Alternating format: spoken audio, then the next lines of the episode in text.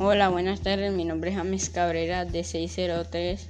Mis podcast es de la nutrición bacteriana. Aquí la célula utiliza elementos químicos que provienen del medio ambiente que nos rodea para transformarlos en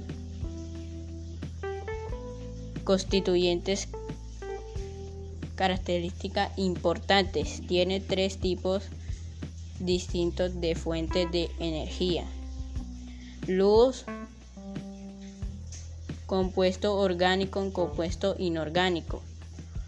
Proceso de anabolismo construye a partir de, la, de las nutrientes simples tomado del medio exterior.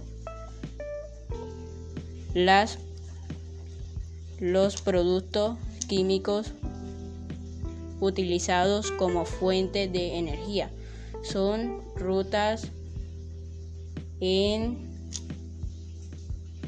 constituyentes más simples se libera. Energía se denomina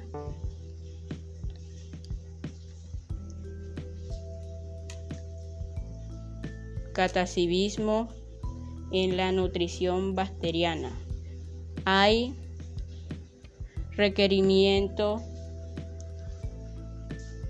nutricionales y se clasifica en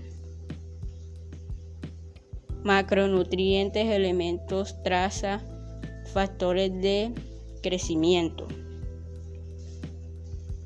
Para la próxima les explico las funciones.